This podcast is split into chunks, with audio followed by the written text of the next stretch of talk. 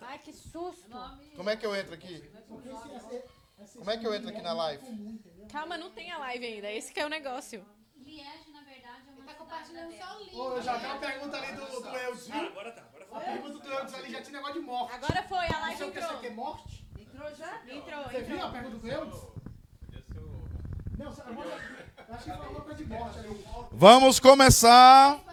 Dois minutos. deixa eu me concentrar aqui no pastor Ângelo. Falei, como que faz pra ficar a loura? Por quê? O que eu gosto é da molecada, sabe? Não, não é não.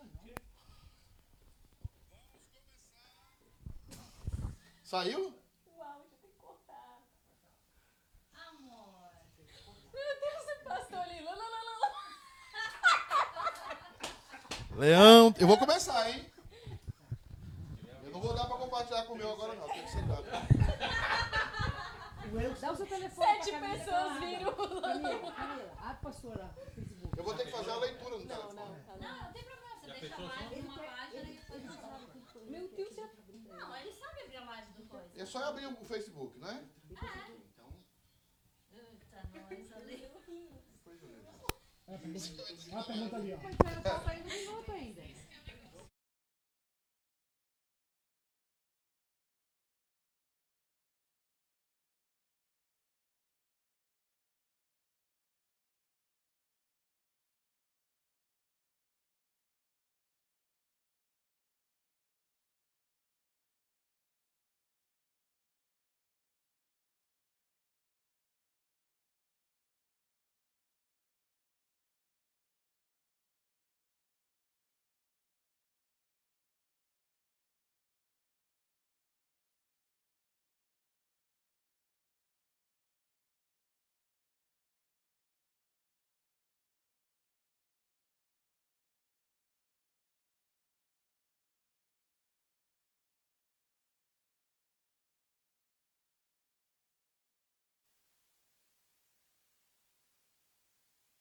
Já estão entrando aí conosco.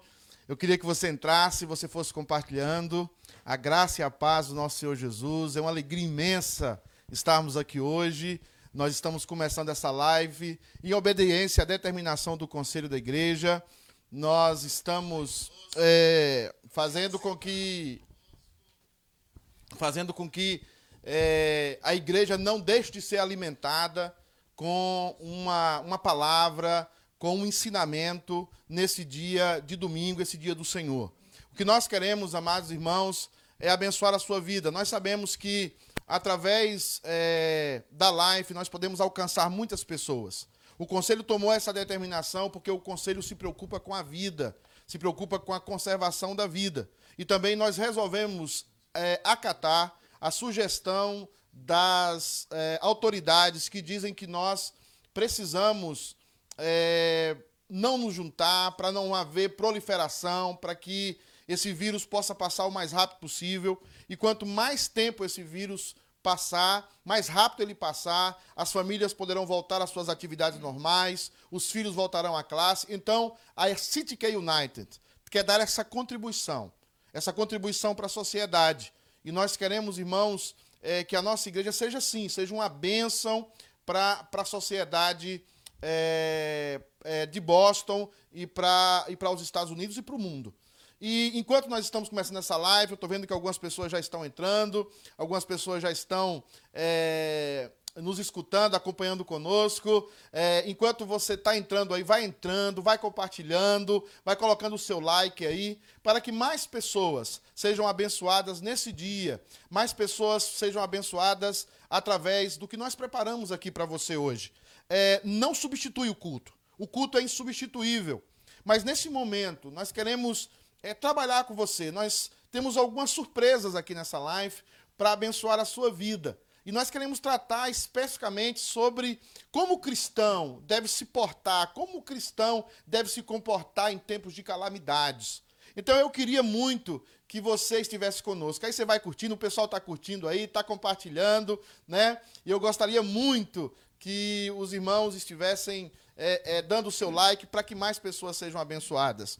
É, nós temos, antes de começar, é, a- a- o nosso tema, nós temos alguns recados para os irmãos. Eu gostaria que você visse esse vídeo conosco agora, esse vídeo que fala é, sobre o coronavírus. Nós queremos que você escute esse vídeo educativo. Já nós voltamos, continuando a live.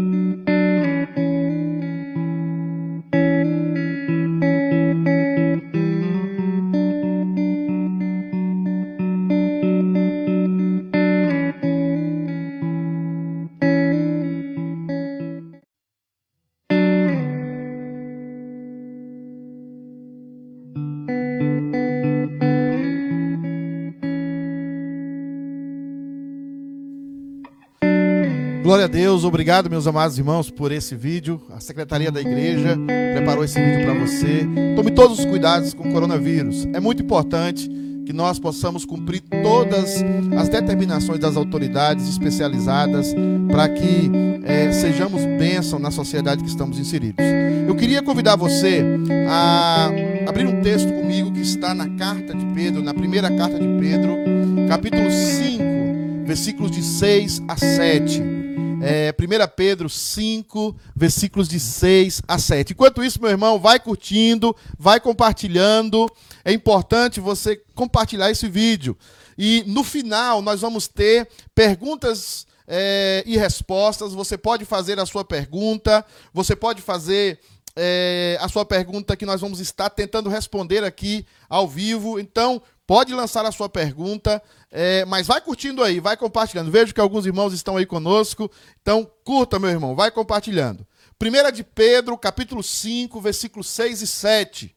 O texto diz assim: Humilhai-vos, pois, debaixo da poderosa mão de Deus, para que em tempo oportuno ele vos exalte, lançando sobre ele toda a vossa ansiedade, porque ele tem cuidado de vós. Esse texto, irmãos, é um texto em um contexto em que os nossos primeiros irmãos cristãos estavam sendo perseguidos. A carta de 1 Pedro é uma carta escrita para eh, aqueles irmãos que haviam sido perseguidos, principalmente na região de Jerusalém, eles estavam sofrendo muito. E essa é uma designação, essa parte, esse texto, é uma palavra de consolo. Se aquele povo confiasse no Senhor, se aquele povo colocasse a sua vida nas mãos do Senhor, se aquele povo confiasse no quanto Deus é poderoso, Deus ia cuidar dele. Deus ia cuidar de cada um deles. E Deus está cuidando de nós. E ele diz: lançando sobre Deus, lançando aos pés do Senhor toda a vossa ansiedade. Então, meus amados irmãos, nós precisamos lançar a nossa ansiedade é, aos pés do Senhor lançar a nossa ansiedade desse, desse tremendo é, problema que nós vivemos hoje, dessa pandemia que as pessoas estão colocando na televisão. O crente precisa lançar a sua ansiedade aos pés do Senhor. Vamos, vamos lançar a nossa a ansiedade aos pés do Senhor. Então, queridos, eu gostaria muito que que você colocasse esse texto no seu coração. Agora, vendo isso que nós estamos vendo aqui, é, desse texto, é, eu gostaria de fazer uma oração pela sua vida. Você que está ansioso, você que está ansiosa, eu gostaria de fazer uma oração pela sua vida, para que nós continuemos nessa live, para que é, essa live abençoe ainda mais sua vida. Vamos orar. Senhor Deus, eu quero pedir que o Senhor abençoe esses irmãos e irmãs que estão nos assistindo agora Pedimos, Pai amado, que o Senhor eh, coloque a tua paz no coração deles, que eles sejam tocados pelo teu Santo Espírito, que eles sejam tocados de uma forma sobrenatural. Deus amado, que toda ansiedade, toda perturbação por causa de todo esse problema da, do coronavírus, da pandemia, Deus, que isso seja, Deus amado, é, controlado no coração do teu povo e que o teu povo, Deus amado, de forma sobrenatural, seja consolado. O teu povo, Deus amado, se, se aquiete nos teus braços, Senhor, porque o Senhor cuidará de nós, o Senhor tem cuidado e sempre cuidará de nós. Nós pedimos isso, Pai, no nome de Jesus. Amém. Aqui, irmãos, seguindo com a nossa live, nós temos mais um recado para você. Eu quero chamar o pastor Ângelo, ele fará, dará um recado para você e passará um vídeo para nós. Pastor Ângelo, qual o recado que você tem importante para a igreja? Boa noite, amados irmãos. Esse tempo é um tempo muito difícil, onde nós não podemos reunir no nosso espaço de culto, mas seguindo todos os cuidados, temos de fato seguido uma decisão pastoral com o intuito de abençoar todos os irmãos. E essa live vem justamente com esse objetivo de nos aproximarmos num tempo onde somos é, levados a nos afastar. E é claro, ainda que não substitua o culto, o culto na presença do Senhor, junto com os irmãos, no espaço de culto, aqui estamos nós para adorar o Senhor, para compartilhar a palavra do Senhor, orarmos juntos, cantarmos juntos e principalmente reconhecemos que, mesmo que não estejamos reunindo, é importante que nós também ofertemos ao Senhor, entreguemos o nosso dízimo ao Senhor. E diante dessas dificuldades todas que estamos vivendo aqui nesse país e em todo o mundo, é importante que nós tra tragamos para os irmãos algumas ferramentas para que os mesmos possam entregar os seus dízimos e as suas ofertas com tranquilidade. Então, para isso, amados irmãos, eu gostaria de dizer o seguinte. Em breve, após a minha fala, vamos passar um vídeo e nesse vídeo você vai aprender como entregar o seu dízimo e a sua oferta online, através do sistema do site da nossa igreja. Você vai observar que existem duas maneiras básicas de você fazer isso. Você pode pegar os dados bancários que estão no link que vai ser compartilhado agora nos comentários dessa live. Você clicando vai te direcionar para o site da igreja, onde você vai observar que você pode doar no banco, o banco onde você pode ir presencialmente com os dados bancários que estão na página e fazer o seu depósito, ou então utilizar o sistema da nossa igreja, o sistema online, que você vai ver que é muito fácil e assim entregar o seu dízimo e a sua oferta. Então convido você a observar esse vídeo, é um vídeo simples, mas é um vídeo explicativo com o objetivo de alcançar todas as pessoas da igreja, aquelas que têm mais conhecimento de tecnologia e que têm menos conhecimento de tecnologia, para que todos possam assim adorar o Senhor com a sua doação. Então, vamos assistir esse vídeo agora em nome de Jesus. Deus te abençoe.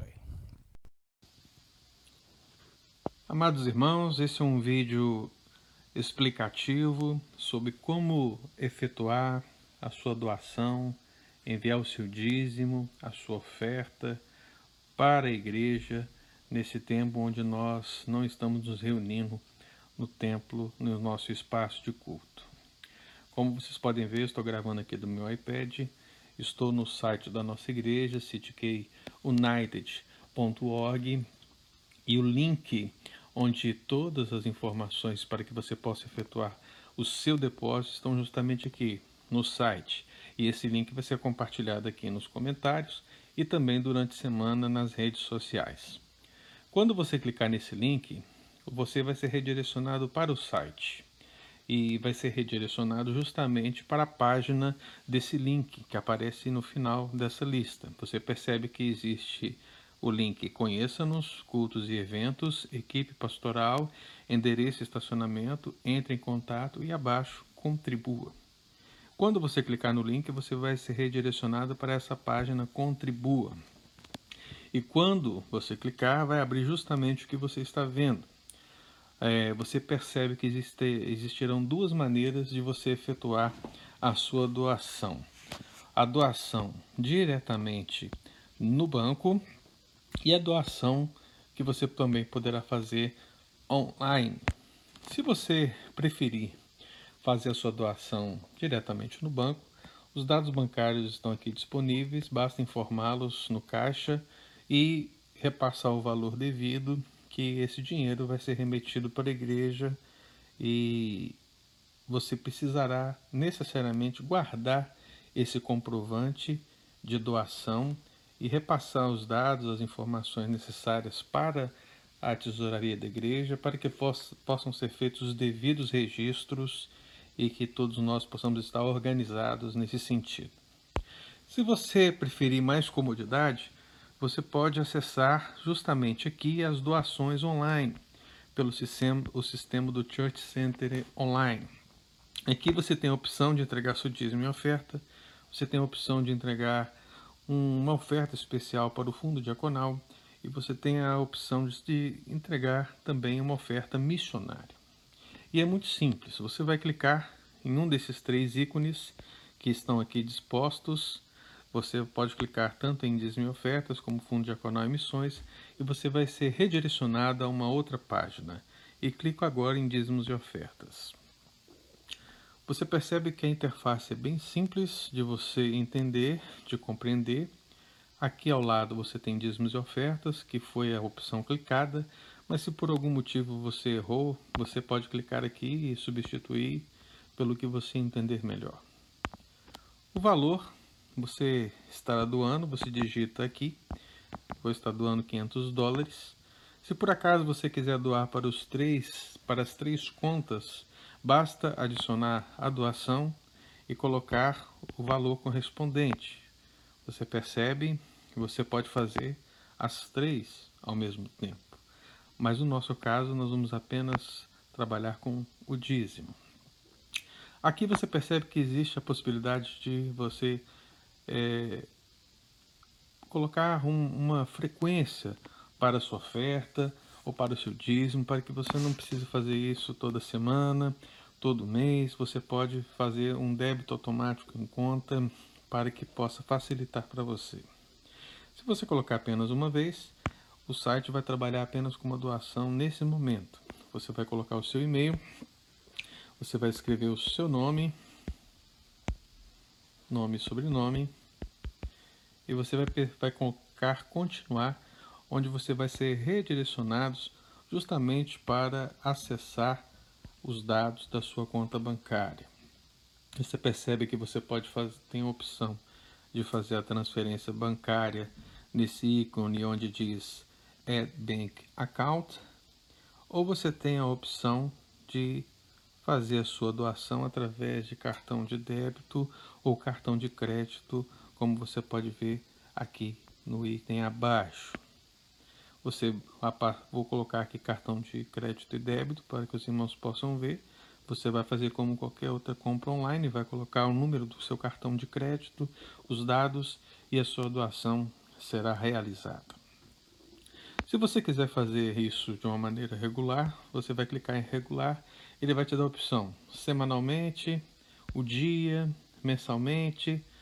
Você pode escolher quando você quer, a cada 15 dias. O que for melhor para você, o sistema está pronto aí para oferecer para você a comodidade para que você possa ofertar ao Senhor. E esse é o sistema que temos, irmãos, para que possamos agilizar nesse momento de dificuldade da nação, do mundo, momento de pandemia, onde nós estamos evitando nos reunir coletivamente, mas que precisamos cultuar o Senhor, continuar cultuando o Senhor, buscando o Senhor e, acima de tudo, contribuindo com a expansão do reino de Deus. Eu espero que esse vídeo possa ter te ajudado. Lembre-se que a Secretaria da Igreja está disponível para esclarecer quaisquer dificuldades e resolver você resolver quaisquer recado tão importante. aí irmão você aprendeu a trazer a sua oferta a contribuir de forma online. É importante okay? a igreja tem os seus gastos tem os seus compromissos e nós gostaríamos muito que vocês estivessem conosco. Agora, é um nós continuaremos aqui com a nossa live e nós queremos apresentar hoje os nossos convidados. Nós temos nossos convidados dízimo, e hoje nós montamos aqui uma equipe. Essa equipe é para abençoar a sua vida. Mas enquanto isso, você vai curtindo aí, Você vai compartilhando, compartilha e curte, manda a sua pergunta, que no final nós vamos ter pergunta e resposta. E também você pode mandar o seu pedido de oração. Nós vamos ter também um momento de oração aqui na nossa live. Então, querido, eu gostaria muito de apresentar os nossos convidados. E eu queria apresentar agora né, um convidado muito especial aqui do Ceará, torcedor do Vozão, lá do Ceará. Nós queremos apresentá-lo. Como é que tá, meu querido? Tudo bom, pastor Jefferson? Seja bem-vindo. Deus abençoe a vida do querido. Obrigado, pastor. Obrigado pela oportunidade. Também nós temos aqui uma pessoa muito especial, né? A Sandra. Ai, obrigada. A Sandra Especial, é o- a, a- a nossa líder das mulheres aqui na igreja. E ela trará uma palavra para as mulheres aqui hoje. Também falará, fal- dará uma introdução de um tema aqui para as mulheres. Obrigada. Como o pastor Jefferson também dará uma palavra para os adolescentes, para os jovens. E nós já vimos aí o pastor, né, o nosso elegantérrimo, pastor é, é, é, Ângelo, né? Ele está aqui conosco já está ali preparando-se para o próximo momento. Uma alegria, pastor, ter o senhor aqui. Meu amado irmão, nós estamos aqui para abençoar a sua vida. E nós queremos, nesse momento, aí na sua casa, com a sua família, antes de nós começarmos com o nosso tema, nós queremos que você louvasse a Deus conosco. Eu queria passar para o pastor é, é, Ângelo, e o pastor Ângelo estará é, louvando a Deus conosco aqui nesse momento. Pastor Ângelo, por favor, nos conduza em adoração.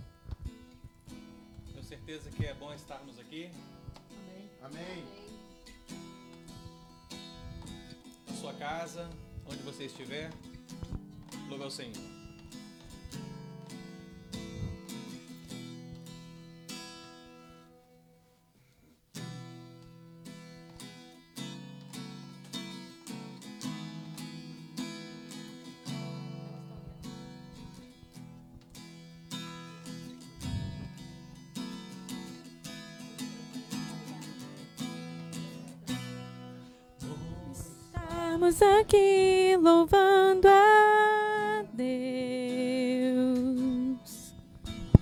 podendo exaltar teu santo nome.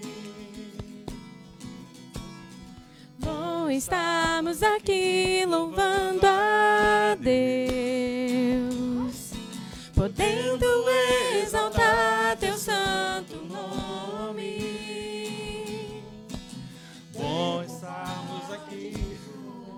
fazer o seguinte.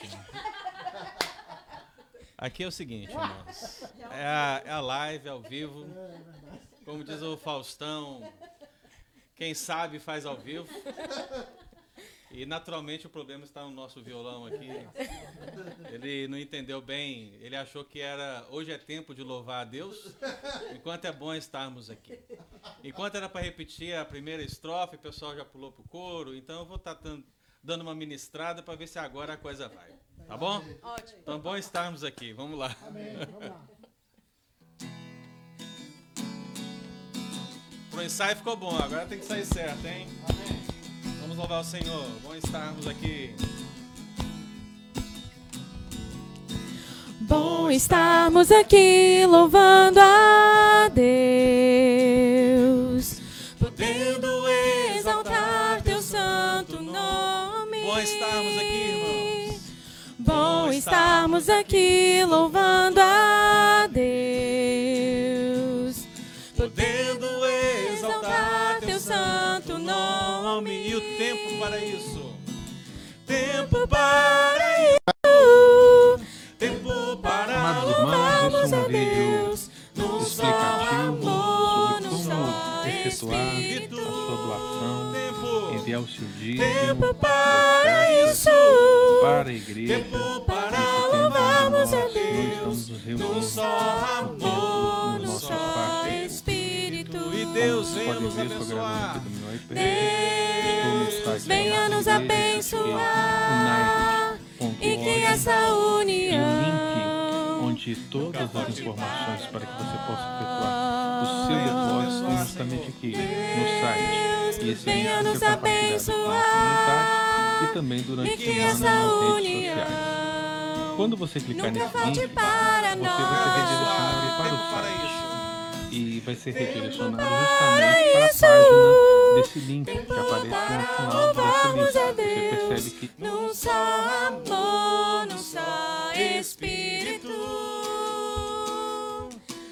tempo para isso, tempo para louvarmos a Deus, num só amor, num só Espírito. E Deus vem nos abençoar? Deus, venha nos abençoar e que essa união nunca falte para nós. Deus, Deus venha nos abençoar e que essa união nunca falte para nós. Amém. E o pessoal achando que a gente estava errando aqui, né? Ninguém percebeu. Ninguém, o pessoal achou que a gente estava errando de verdade, era tudo brincadeira, né? Mas Amados irmãos, Senhor, esse é um vídeo verdade, explicativo crise, sobre como efetuar nós, como a sua doação, enviar o seu Deus dízimo, é a sua oferta para a igreja nesse tempo onde Isso, nós não estamos nos reunindo no templo, no nosso espaço de culto. Como vocês podem ver, estou gravando aqui do meu iPad.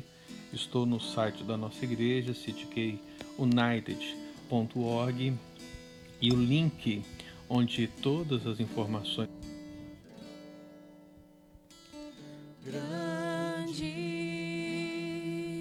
é o Senhor e muito digno de louvor. Na cidade do nosso Deus, teu santo monte. Alegria de toda a terra. Alegria de toda a terra.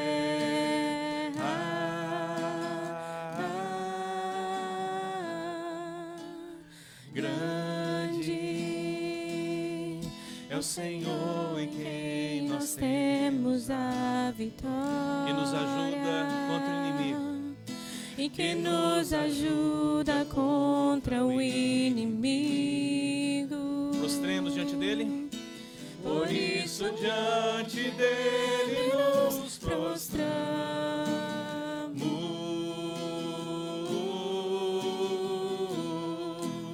Queremos o teu nome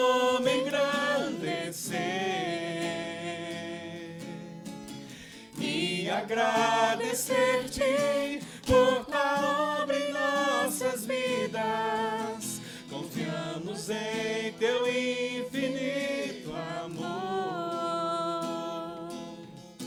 pois só tu és o Deus eterno sobre toda a terra e céu.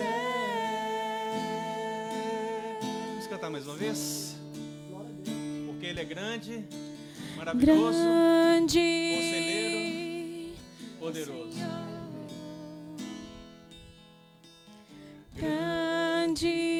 grande é o Senhor e muito digno de louvor.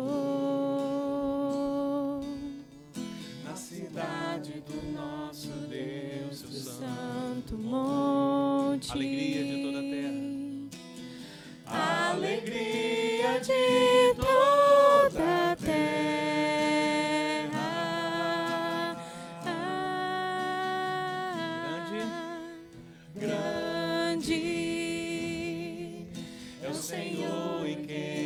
nós temos a vitória.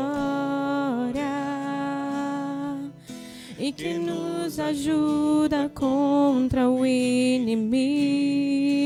Por isso, diante dele, Por isso diante dele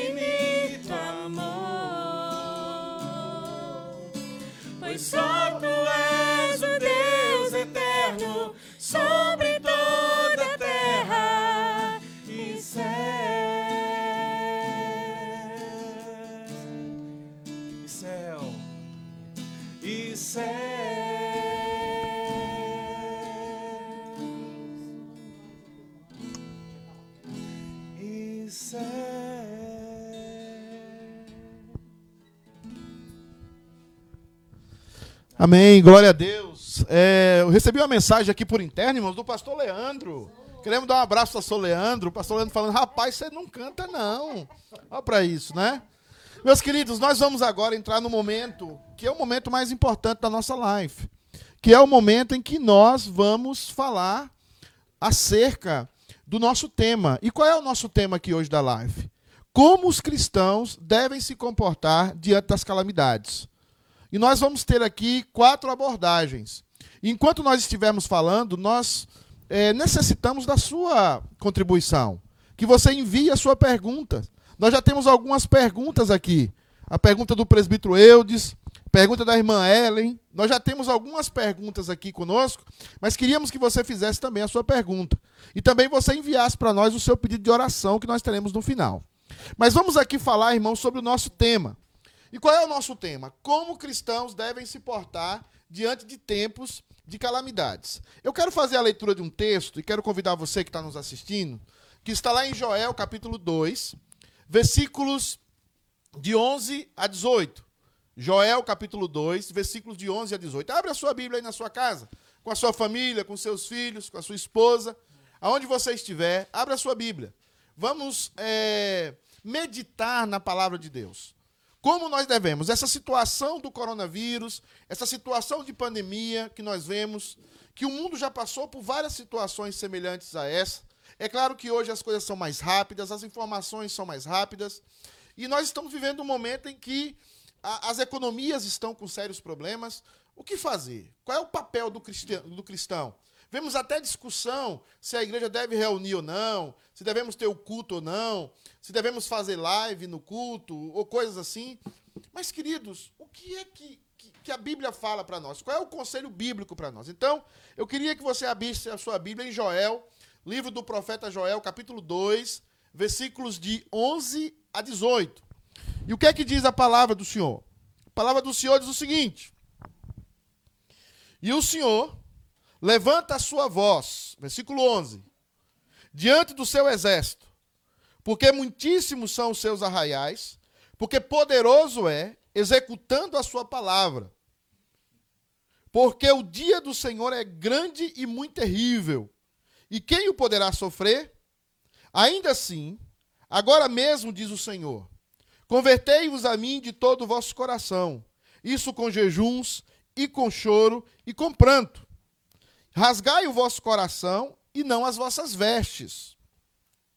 Convertei-vos ao Senhor vosso Deus, porque ele é misericordioso e compassivo, e tardio em irar-se, e grande em benevolência, e se arrepende do mal.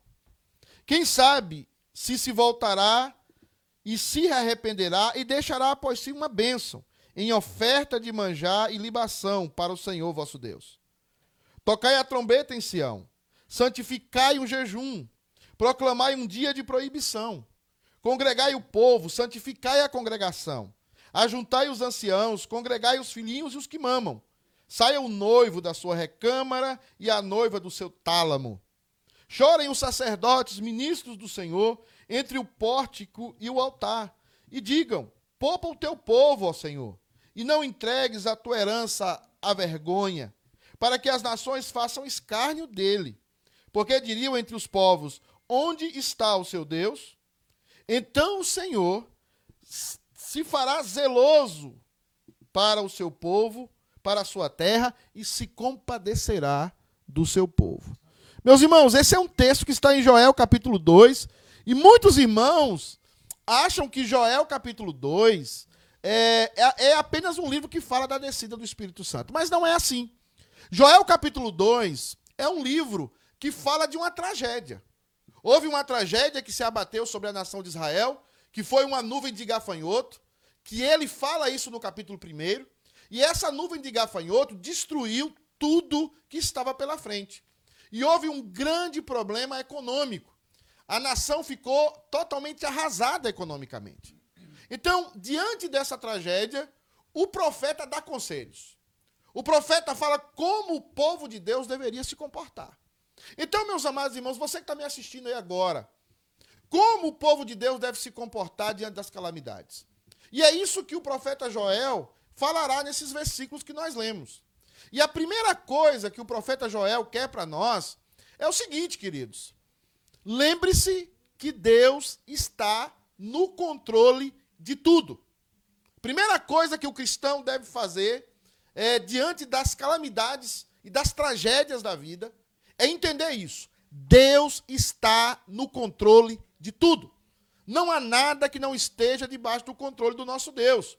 E o profeta diz que aquela nuvem de gafanhotos foi uma permissão de Deus. Foi Deus que permitiu que aquela nuvem de gafanhotos chegasse. Você não acha que Deus é, está no controle do que está acontecendo com o coronavírus? Você acha que Deus não está controlando todas as situações? Apesar do que muitas pessoas, muitas nações estão fora de controle, muitos líderes estão sem saber o que fazer, mas Deus, meu querido, Deus está no controle. E quando o versículo 11 diz sobre esse exército poderoso, é o exército de gafanhoto. E Deus havia permitido aqueles gafanhotos comerem toda aquela nação. Então, lembre-se, você que é cristão, você que é cristã que está me escutando, Deus está no controle de tudo. O nosso Deus está no controle. Eu quero que você passe isso para os seus filhos, passe isso para as pessoas que você trabalha, passe essa segurança. Que o Deus que você aceitou, o Deus, o Pai do nosso Senhor e Salvador Jesus Cristo, tem o controle de tudo. Mas uma segunda coisa que eu vejo desse texto, e que os cristãos devem se portar aqui, é o seguinte: existe. Esse é um tempo, no tempo de calamidade, o cristão deve tomar um tempo para fazer um exame pessoal da sua vida. O que nós vemos aqui no texto, no versículo 12, é assim: Ainda assim, agora mesmo, diz o Senhor, convertei-vos a mim de todo o vosso coração, isso com jejuns, com choro e com pranto, rasgai o vosso coração e não as vossas vestes. Tempo de calamidade é um tempo para nós fazermos uma avaliação da nossa vida. Você que está me assistindo aí e não tem ido a nenhuma igreja, você que é um desigrejado, Deus está chamando você, talvez, nessa tragédia, nessa pandemia do coronavírus, Deus está enviando uma mensagem para você, meu querido. É momento de nós fazermos uma avaliação do nosso coração. Então, será se não é o momento para você, para você que está me assistindo agora, olhando para todas essas calamidades, esse mundo vai passar. A, a, a, esse mundo será enrolado como um pergaminho velho, diz a Bíblia. Será não, não é hora de você fazer uma avaliação da sua vida? Da sua vida cristã? Dos seus projetos de vida? Deus está nos seus projetos de vida? Deus está na sua situação? É hora de mudar o coração. É hora de nos convertermos. É hora de nos voltarmos ao Senhor. Então, queridos, em nome de Jesus, nós queremos pedir isso para você. Queremos pedir que você mude o seu coração. Que você faça uma avaliação profunda do seu coração. Agora, em segundo lugar, em terceiro lugar, amados irmãos, o que é que esse texto nos fala? Esse texto nos fala de obedecer às nossas autoridades. Aqui está sonando o meu celular, é, mas está no, no, no, no, sem som. Só que o do, do Telegram aparece o som. Eu não sou nada, você fazer, está ao vivo. Então, o terceiro ponto, amados irmãos, é o seguinte: Deus está dizendo para que obedeçamos às nossas autoridades. Olha o que diz o texto. O texto fala o seguinte, no versículo 16: Congregai o povo, santificai a congregação, ajuntai os anciãos. Aquela era uma nação teocrática, ou seja, os anciãos dominavam a nação, eram as autoridades da nação, eram como os nossos políticos, os nossos governantes hoje. Então, você deve lembrar que Deus está no controle de tudo, você deve entender que, que é o momento de fazer um exame pessoal, mas em terceiro lugar, é o momento de obedecer às autoridades. Porque as autoridades também são ministros do Senhor para o nosso bem. A graça comum de Deus faz com que as autoridades nos abençoem. Daqui a pouco vem a cura do coronavírus. Essa cura não é só para crentes, é para crentes e descrentes. Para irmãos que confessam Jesus, o Senhor Jesus, e para outros que não confessam. Então, é momento de olhar as nossas autoridades não como inimigas, inimigas da igreja, inimigas do evangelho, mas olhar as nossas autoridades como Deus usando essas autoridades para nos cuidar, para nos preservar e preservar a nossa saúde. Então, amados irmãos, obedeça às autoridades nesse momento. E em último lugar, queridos, confie na bondade de Deus. Confie na bondade de Deus. Deus ele é poderoso, ele está no controle de tudo, mas eu queria fazer um convite para você, finalmente, confie na bondade de Deus. O Senhor terá zelo da sua terra e se compadecerá do seu povo. Deus é bom. Deus é um Deus bom. Clame a ele. Ele escolheu você, ele cravou Jesus na cruz do Calvário. Confie na bondade de Deus. Então, eu queria deixar essa introdução aqui. Falar que como o cristão deve se comportar. Lembrando-se, Deus tem o controle de tudo. Entendendo, é o momento de fazer uma reflexão aí na sua casa. Você que não talvez não está indo trabalhar, trabalha em casa, faça uma reflexão na sua vida. E também obedeça às autoridades. Não trate as autoridades como inimiga, mas são ministros de Deus para nos abençoar. E por último, confie na bondade de Deus. Deus é bom. Irmãos, depois dessa introdução, tentei ser o mais rápido aqui. Pastor Jefferson, o que você poderia nos falar, complementar nesse tema acerca do jovem? Uma palavra aí para os nossos jovens e adolescentes que estão aí nos escutando na live. Grata satisfação, pastor Pedro, pela oportunidade de divulgar e falar um pouco do Evangelho de Cristo. Pastor Pedro, diante da realidade que vivemos, o texto que salta à minha mente, o meu coração, é o texto do profeta Daniel, do jovem profeta Daniel.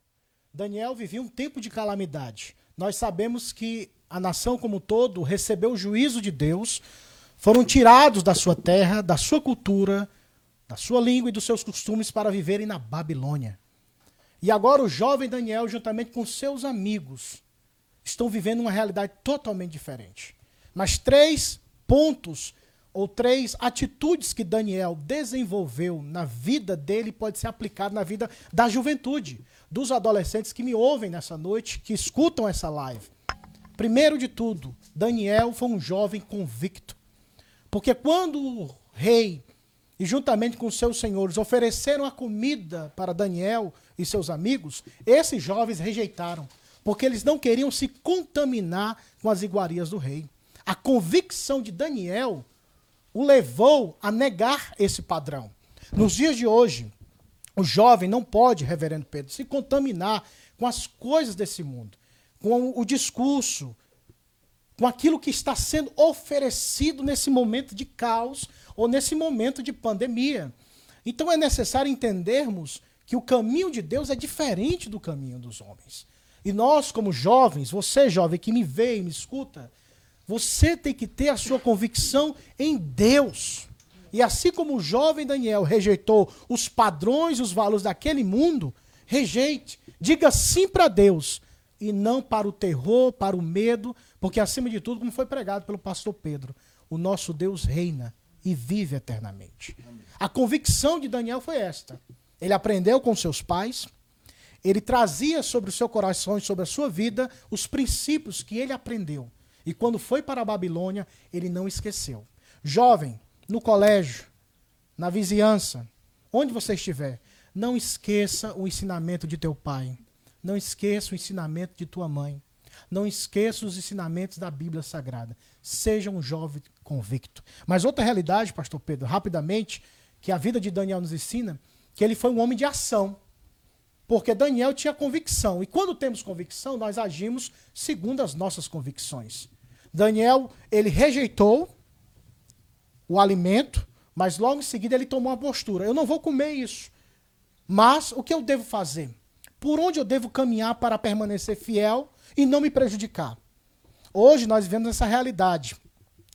Por causa de que não estamos nos reunindo, pastor Pedro, num templo físico, mas nós podemos orar, ler a Bíblia em casa, com as famílias e nessa live. É uma grande oportunidade que nós temos de usar outros caminhos que Deus, o próprio Deus, proporcionou. A convicção leva à ação. E o jovem Daniel agiu. Ele não comeu, mas ele disse: Eu vou me alimentar de outra forma. Eu não vou parar. Eu não vou deixar de comer. Jovem, não pare de se alimentar da palavra de Deus. Use a internet como instrumento de bênção. Use o YouTube. Use essa live para abençoar a sua vida. Convicção, ação e, para finalizar, adoração. Daniel adorou. quando nós lemos, pastor Pedro, o livro do profeta Daniel, que foi jovem no início, mas no decorrer da sua vida foi amadurecendo, observamos no livro do profeta Daniel que Daniel tinha o costume de orar três vezes ao dia. E esse costume se iniciou na sua mocidade, na sua juventude. E mesmo tendo o decreto do rei impedindo, ele continuou orando. Nós recebemos o conselho dos nossos governantes para que possamos nos resguardar, para que não haja o espalhar desse vírus. Mas mesmo assim, com esse decreto do governador, do rei, não pare de orar. Não pare de buscar a Deus. Olha a oportunidade. Eu estou vendo você e você está me vendo. Esses pastores, esse povo lindo de Deus, pregando o evangelho para você, porque Deus é o Senhor da história. E Ele criou a internet, Ele criou a câmera, Ele criou o Facebook, Ele criou os meios para que possamos comungar e falar da palavra de Deus. Guarde no seu coração, jovem, três conselhos da vida de Daniel: convicção ação e adoração. Mesmo impedido de ir a Jerusalém, Daniel orava três vezes ao dia, voltando o rosto para Jerusalém. Guarde esse, essa convicção e esse conselho no seu coração, jovem, e seja uma bênção do Senhor na sua vida. Deus em Cristo te abençoe. Amém. Muito obrigado, pastor Jefferson. Que palavra abençoada. Lembrando aí que você pode enviar a sua pergunta. Vai curtindo, vai compartilhando. Nós temos mais palavras aqui hoje, mais esclarecimentos, mas queremos responder a sua pergunta e queremos também orar pelos seus pedidos no final dessa live. Agora nós temos a nossa irmã Sandra. Que prazer, irmã Sandra, ter Obrigada, você aqui. pastor. Que Deus abençoe grandemente a sua vida. Que Amém. palavra nós poderíamos dar às nossas eh, maravilhosas mulheres, né, É. da City K United? Por As favor. maravilhosas mulheres, né? Nós somos as mais preocupadas, né, pastor? Porque a gente, como eh, mulher, nós somos mães. E como mães, assim, a maior preocupação nossa são os nossos filhos, né? É, é algo assim que, por mais que a gente não queira se preocupar, a gente acaba se preocupando, né? Então, eu acredito que no momento desse, as mulheres estão muito mais preocupadas, né, com os seus filhos, né?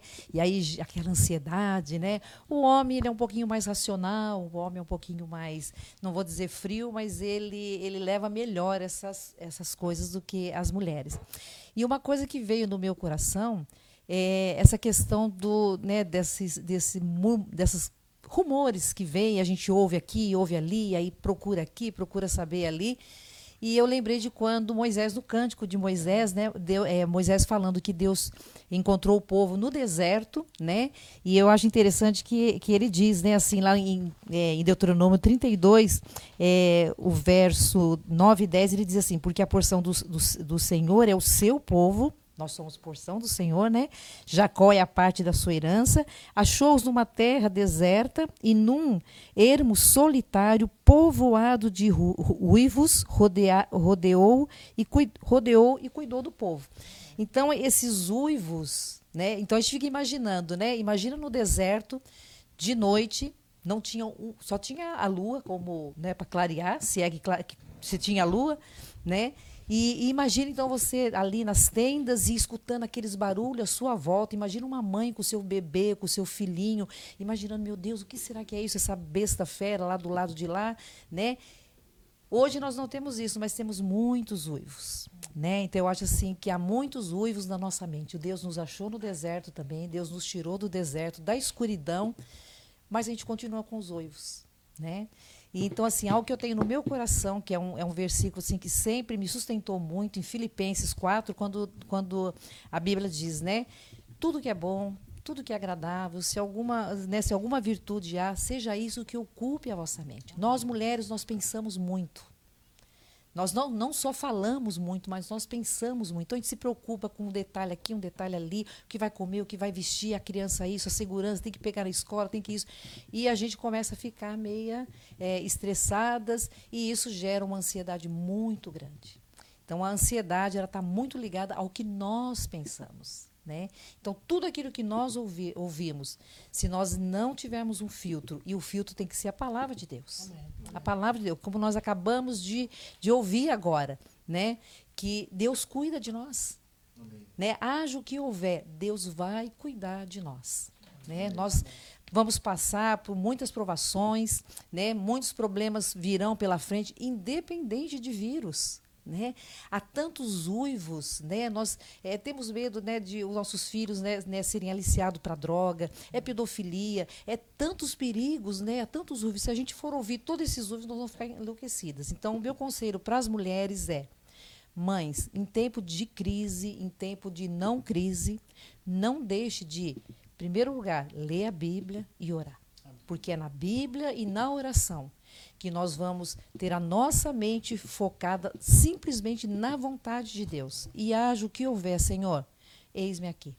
Né? Nós estamos aqui, vamos passar por tudo que o mundo passa, né? nós não somos imunes a nenhum, a nenhum vírus, nós não somos imunes a nenhuma crise, muito pelo contrário. Né?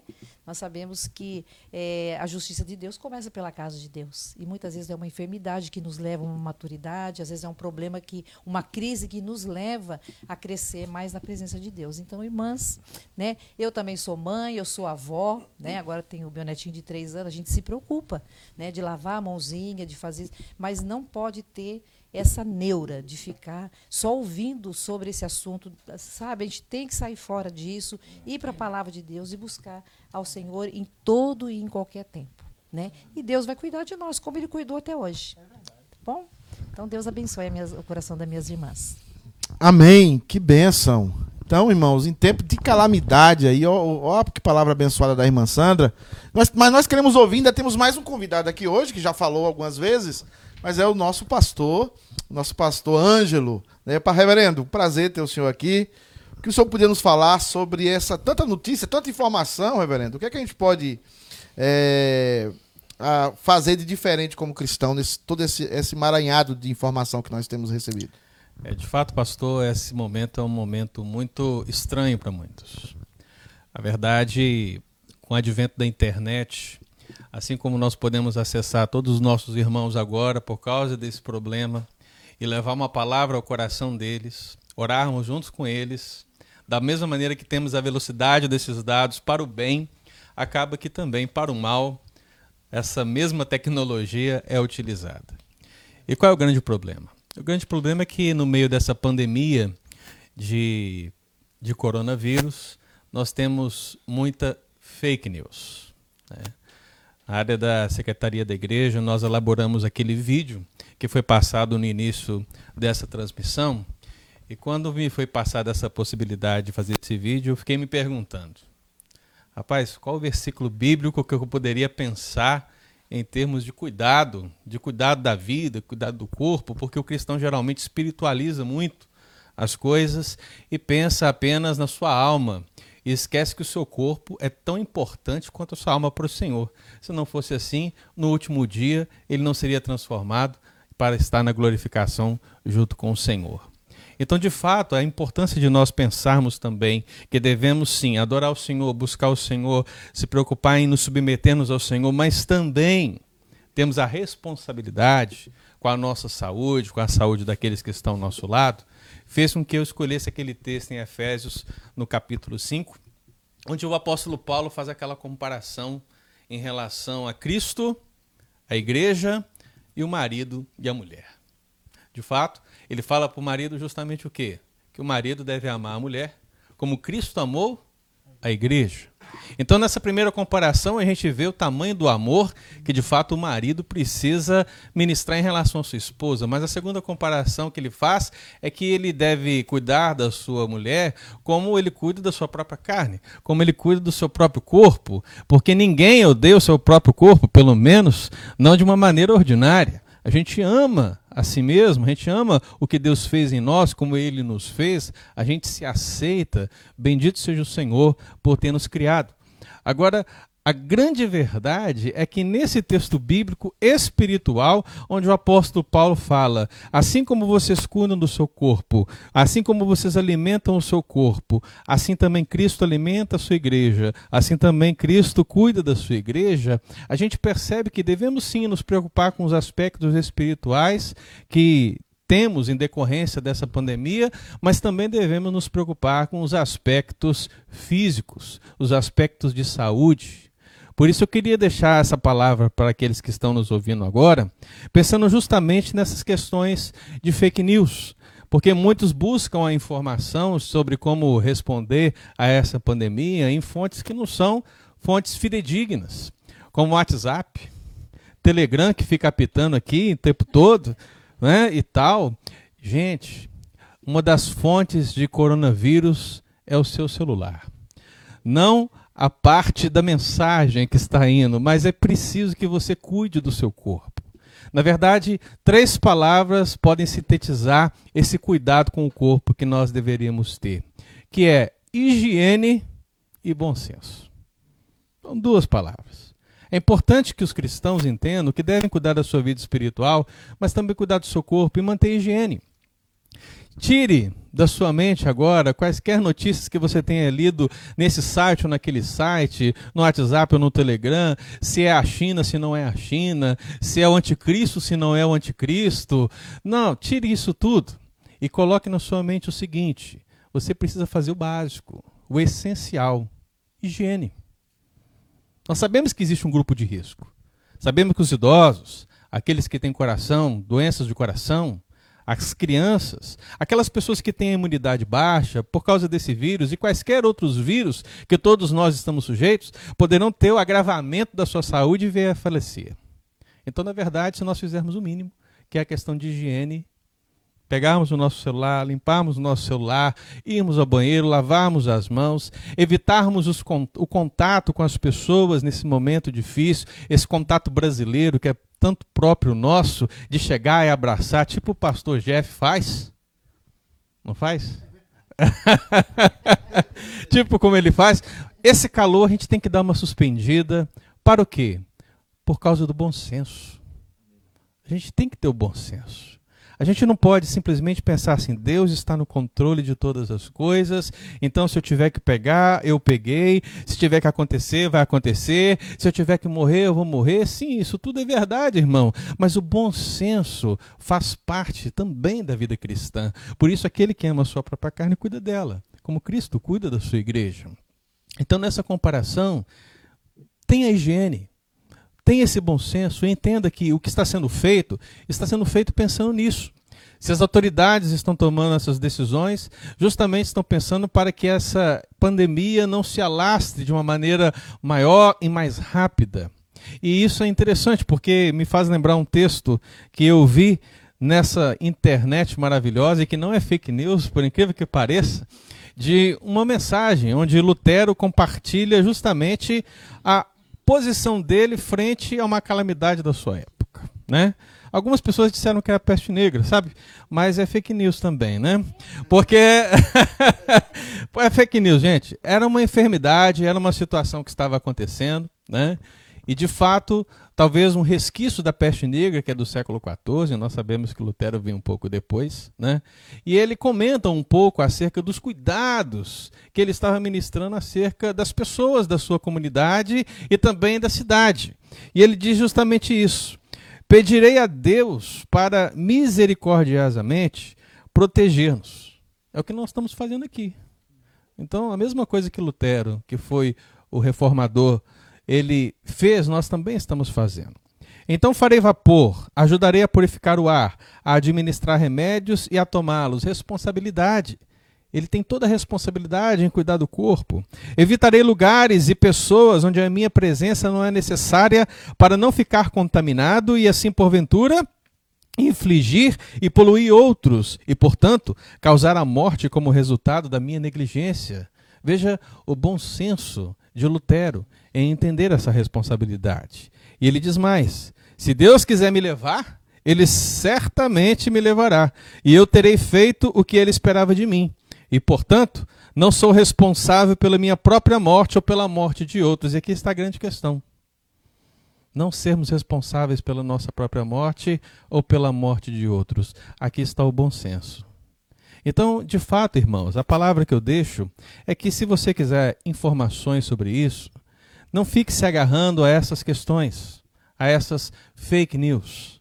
Mas sim, procure a informação correta, tenha paz no seu coração, porque essa pandemia é uma pandemia como muitas outras que nós tivemos ao longo das décadas e todas elas nós superamos passamos e aqueles que simplesmente tiveram o bom senso, cuidaram da sua higiene, cuidaram do seu corpo, cuidaram e fizeram o que era necessário e, acima de tudo, buscaram a Deus de todo o seu coração, tiveram de fato a graça do Senhor. Portanto, Deus te abençoe, meu querido, e siga isso em nome de Jesus. Pastor Ângelo, que palavra importante essa palavra, né? Das, das fake news e de cuidar do corpo. Importantíssimo isso. Uma coisa tão básica na Bíblia, né, pastor? Né? E a gente precisa se aprender com a Bíblia já resolve muitos problemas, porque o que temos eh, lido de especialistas é que lavar as mãos é uma das principais prevenções para o coronavírus.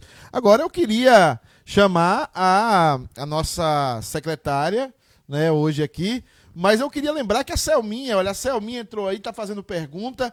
Você pode fazer pergunta para nós. Agora nós vamos começar uma sessão de perguntas e respostas aqui. Você pode fazer uma pergunta para o pastor Ângelo, você pode fazer uma pergunta para a Sandrinha, você pode fazer uma pergunta para o efusivo pastor Jefferson, né? Você pode fazer uma pergunta para mim.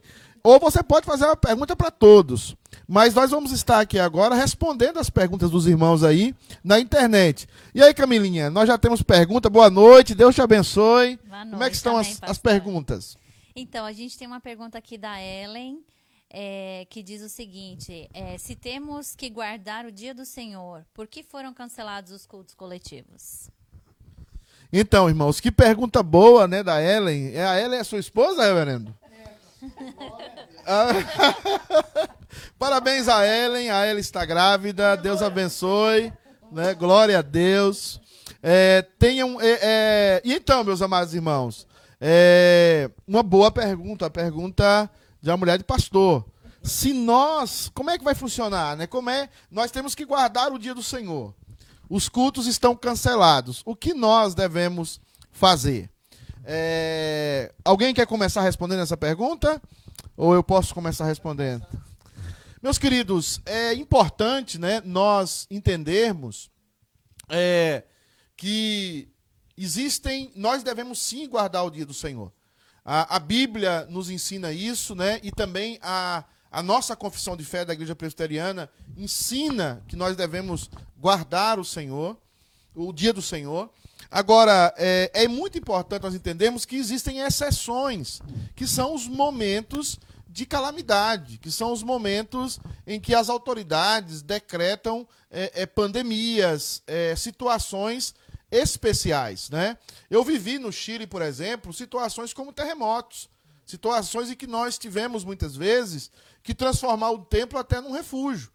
E às vezes é, existem outras situações no Chile que cidades inteiras foram ao chão. E as pessoas tiveram que se ajudar, tiveram que trabalhar. O dia do Senhor também, irmãos, não é somente no culto ao Senhor e adorar ao Senhor, mas é também ajudar ao próximo, é também auxiliar ao próximo, né, cuidar do próximo, preservar a vida né, nesse dia. E é um dia em que nós separamos para não somente adorar a Deus, mas para fazer o bem também ao nosso próximo. E esse é um momento de exceção, não é um momento que é regular, é um momento de exceção. Então, nesse momento aqui agora, nós estamos cumprindo também algo do dia do Senhor. Estamos tentando dar um alimento espiritual para você que nos está assistindo pela live, mas também passando orientações é, sobre é, como nós devemos nos prevenir para que não sejamos um, ve um veículo de proliferação desse vírus. Então, é, nós também estamos, nesse momento, cumprindo o mandamento do Senhor. Agora, existe um momento né, das exceções. Agora, passadas essas exceções, esses momentos de calamidade, esses momentos em que nós estamos é, é, no momento de, de pandemia, nós voltaremos às nossas atividades normais, estaremos é, cultuando ao Senhor de uma forma normal. Agora, nesse momento, é um momento de exceção que pode acontecer e certamente nós não estamos pecando e não temos um culto formal na igreja, num templo. Né? Amém, irmãos? O irmão queriam complementar, falar algo aqui no nosso Sofá United, né? Sofá United. Faltando só o cafezinho, pastor. aqui. Camilinha, tem mais alguma pergunta aí? Tem sim, pastor. A Fabiana, vossa esposa, pergunta: Ah, A atual pandemia é, revela que chegou o fim do mundo? gente, que é isso? A Fabiana, Fabiana, um beijo. Fabiana, que pergunta é essa? A atual pandemia revela que chegou o final do mundo. E agora, gente? Chegou o final do mundo? Né? É, quem, quem poderia nos responder essa pergunta? Mulher de pastor, viu? É. Pastor Ângelo, e aí? O que, é que o senhor acha dessa pergunta? Essa é uma pergunta de esposa de pastor, né? Com certeza. Mas eu acho que a resposta é muito simples. Sim e não. Tudo depende do ponto de vista, não é verdade? A grande questão é que as pessoas, por causa daquelas fake news, começam a ler na internet muitas coisas interessantes. Eu estava observando que alguém compartilhou aí nas redes sociais uma das centúrias de uma pessoa que a gente já ouviu falar em tempos. Nostradamus, o vidente.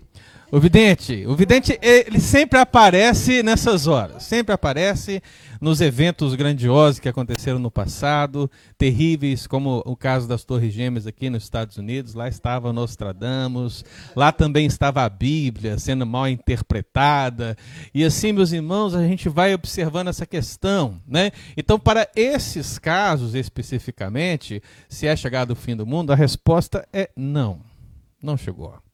Ainda que Nostradamus tenha feito essa profecia aqui em 1555, que nunca existiu, nós sabemos que o fim do mundo não é chegado. Mas nós sabemos que o fim do mundo é chegado. Por quê? Porque Cristo veio. Ele veio na plenitude dos tempos. E a partir do momento que ele vem, ele habita, ele se torna carne, ele é reconhecido em figura humana, ele entrega a vida por nós, ele morre e ele ressuscita e ele volta ao céu e ele diz: Eu voltarei. Aqui estão inaugurados aquilo que nós entendemos, os últimos dias. Então, os últimos dias não é aquilo que está além dos nossos olhos, que nós não podemos ver, que ainda vão chegar. Nós já estamos vivendo esses últimos dias. Então, de fato e de verdade, nesse caso, se é o fim do mundo, eu posso dizer sim. Porque de fato, desde o Senhor Jesus, todas as pandemias, todos os terremotos, todas as guerras, todos os anticristos que surgiram, tudo isso é prova que o fim dos tempos é uma realidade no nosso meio. E a cada dia mais, mais próximo está a volta do Senhor. Então, eu lembro do sermão profético de Jesus, lá no capítulo 24 de Mateus ele fala justamente sobre isso. Ele fala dos sinais que acompanharão o fim. E um desses sinais é que esse evangelho seria pregado aonde? Todos os povos. Não podemos esquecer, sim. Mas eu queria só deixar uma coisa muito clara para os irmãos, que é aquela palavra que ele diz justamente no final: ainda não é o fim. Lembre-se disso, meu querido. Nós, protestantes reformados, nós temos uma visão mais pessimista da história. Nós entendemos que à medida que a volta de Cristo se aproxima, o mundo tende a se tornar pior, tende a se tornar mais perseguidor da igreja. E isso vai se tornando cada vez mais realidade à medida que a volta do Senhor vai se tornando próxima. Então, quando vocês perceberem alguém dizer: Olha, ali está o Senhor, olha, ali está o Senhor. Olha, ali um terremoto, olha ali guerras, rumores de guerra, fome. Quando você observar todos esses sinais, doenças, pandemias como esta, como que tivemos anos atrás e outras que virão no futuro, lembre-se disso, tudo isso marca o fim desse tempo. Estamos próximos. O Senhor Jesus vem. Maranata. Maranata, vem Senhor Jesus. Então, de fato, a resposta é sim, quando nós entendemos de fato o princípio bíblico, e é não quando nós pensamos nessas fake news. E eu até gente fiz aqui um, um, recapitulado aqui dessa história das tragédias que nós já sobrevivemos, porque infelizmente as pessoas têm memória curta, né? Então eu vou só comentar aqui, ó. Em 1990, pastor. Oh. 1990 certamente havia uma, uma profecia de Nostradamus, né? Mas nós vencemos a pandemia da vaca louca. Ô, oh, rapaz. Lembra? Virou até comida. Justamente. Virou carne, carne. Pois é, era o fim dos tempos, né? Mas É. nós estamos aqui. O fim do mundo que o próprio Nostradamus previu em 1999, porque estava naquela virada. 1999 para 2000? Gente, o pessoal ficou louco nessa época. O pessoal que nasceu em 80, 90, né? Como é que é o versículo bíblico, Sano? Você acha que é Bíblia, né? Fake news, meu irmão. Fake news. O bug do milênio, quando disseram que os computadores iam entrar em pane e aquela coisa toda, ia aparecer o Exterminador do Futuro, essas coisas. Veio 2001, as torres de Nova York, aquela situação, aí pensamos também que era o fim do mundo. Eu, nessa hora, estava fazendo uma visita lá no interior de Mutum. Estava visitando uma família. E eu entrei assim na sala e quando eu ouvi, eu não acreditei, eu pensei, é o fim do mundo mesmo. Foi uma coisa terrível, irmãos. Mas é apenas um sinal desse fim dos tempos. Não é chegada ainda o final. Em 2005 a gripe aviária, 2009 a gripe suína e depois, meu querido irmão, estamos aqui. Coronavírus. E aí é AIDS. E aí você acha que acabou? Não. Ainda não é o fim. Mas estamos próximos e o Senhor vem. Deus abençoe. Amém. Glória a Deus, pastor, por essa resposta. Irmãos, vai, vai curtindo, vai compartilhando, envie a sua, a sua pergunta. Eu vejo que a Thaís aqui que também já mandou uma pergunta, daqui a pouco nós vamos responder. É, res- é, mande a sua pergunta e também mande o seu pedido de oração. Nós queremos orar pela sua vida, orar é, é, pelo seu pedido aqui no final da nossa live. É, e aí, Camilinha, tem mais pergunta aí? Tem sim, pastor. O Eudes pergunta. O presbítero Eudes? Presbítero Eudes. Saudações ao presbítero Eudes, que bênção. Essa pergunta é profunda, viu? É, à luz da Bíblia, os medos são todos derivados do medo da morte? É, Pastor Jefferson, o que, é que o senhor acha dessa pergunta? Eu fiquei foi com medo, que eu vi tanto medo ali, ó. É, na verdade, a Bíblia nos ensina que nós não fomos criados especificamente para a morte, podemos assim dizer. E a morte para nós é um grande desafio. Todavia, Cristo Jesus venceu a morte. Essa é a verdade bíblica que nós temos. Cristo Jesus venceu a morte. E nós, a partir do momento que nos aproximamos de Cristo, aproximamos-nos da luz de Cristo, o brilho do Senhor, o entendimento do Senhor, enche a nossa alma e nosso coração para vencermos os medos. Há uma passagem, reverendo Pedro, na primeira carta do apóstolo João que fala que aquele que sente medo ainda não está aperfeiçoado no amor. Então, para vencermos o medo, precisamos nos aproximar de Cristo, dia após dia. Amadurecermos em Cristo. É uma caminhada. Não é num est- estalar dos dedos, mas é uma caminhada, o processo de santificação. Mas, de forma geral, o ser humano tem medo da morte, sim. Eu, na minha juventude, eu observei alguns, alguns momentos que as pessoas, na, na véspera da morte, algumas pessoas que não conheciam o Senhor, reverendo Pedro, pastor Ângelo, diziam assim, por favor, por favor, não deixa eu morrer não. Não deixa eu morrer não, eu não quero morrer. Mas quando você visita um crente em Jesus Cristo, eu acredito que todos aqui já tiveram esse lindo privilégio, alguns pedem até para cantar um hino. Vamos louvar o Senhor? Está na véspera e nas portas, nos portões eternos.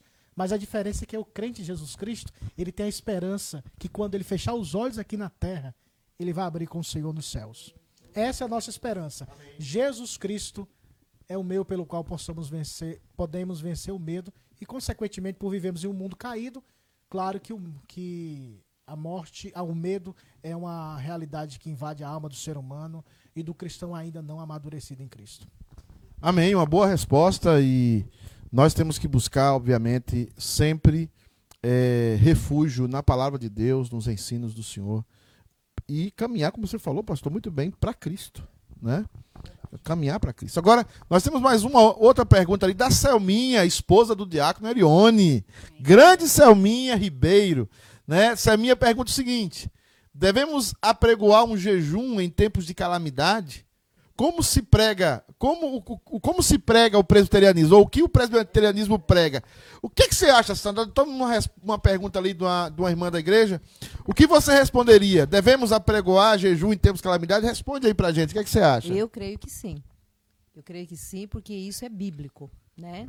E a gente via que o povo de Israel, né, quando eles estavam em crises, né, quando eles estavam em situação difícil, o, o, o único, o refúgio que eles tinham era ir para o Senhor, era para o jejum, né, com um saco de cinzas Amém.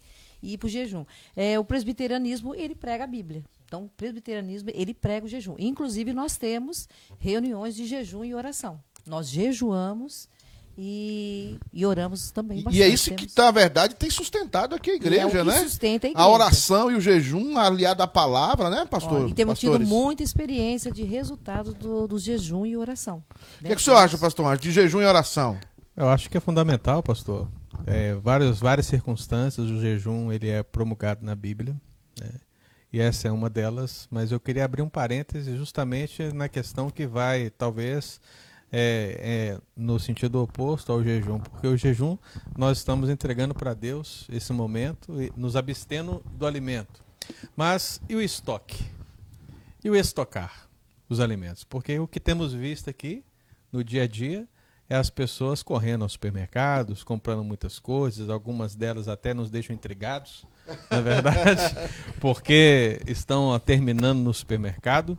Mas eu entendo que tanto o jejum é bíblico e deve ser experimentado na igreja nos momentos de calamidade, como também a ação de estocar a providência do Senhor, a gente crê, mas também nós temos que ter essa sabedoria, se nós podemos estocar algo em casa para que nós possamos cuidar dos nossos, porque nós não sabemos o dia de amanhã, sabemos que o Senhor vai cuidar da gente, mas nós também temos que calcular a medida da torre. Amém. Muito boa a resposta. O pastor Jefferson, na sua palavra, ele falou sobre eh, Daniel, que foi proibido de orar. Né? E hoje, graças a Deus, nós não somos proibidos de orar. Então, a igreja que está nos escutando, nós, esse, é o momento, irmãos, é para nós orarmos. Jejuarmos, orarmos, pedimos ao Senhor, né? Para que Deus abençoe as nossas famílias e abençoe também as nações onde nós estamos. Até o texto que eu leio, reverendo, fala sobre o Joel convocando o povo a pregoar um jejum. jejum. E os nossos símbolos de fé também da igreja presbiteriana fazem isso. Camilinha, tem mais alguma coisa aí, secretária? Eficiente? Tem sim, Hã? pastor. Nós Ah. temos ali da Thaísa. É isso aí. A Thaisa pergunta o seguinte: o que vocês acharam da atitude do presidente Trump de declarar o dia de hoje, 15 de março, como o Dia Nacional da Oração? Eu acho que o presbítero Eudes não gostou. Ah, certamente ele gostou, né? É, irmãos, o que é que vocês acham desse... O, me parece aí que o presidente Trump ele apregoou um dia de oração aqui na- nas, na- nos Estados Unidos, né? Eu acredito o seguinte, partindo para uma resposta aqui, eu acredito que é importante nós entendermos que um pastor, apesar do um, um pastor não, perdão, um presidente, apesar de nós não estarmos de acordo com tudo com o presidente Trump, essa atitude do presidente Trump é uma atitude que é louvável, né? Porque é, eu não me lembro de algum governante ter é, falado isso aqui nos Estados Unidos por os últimos anos ou falado lá no Brasil.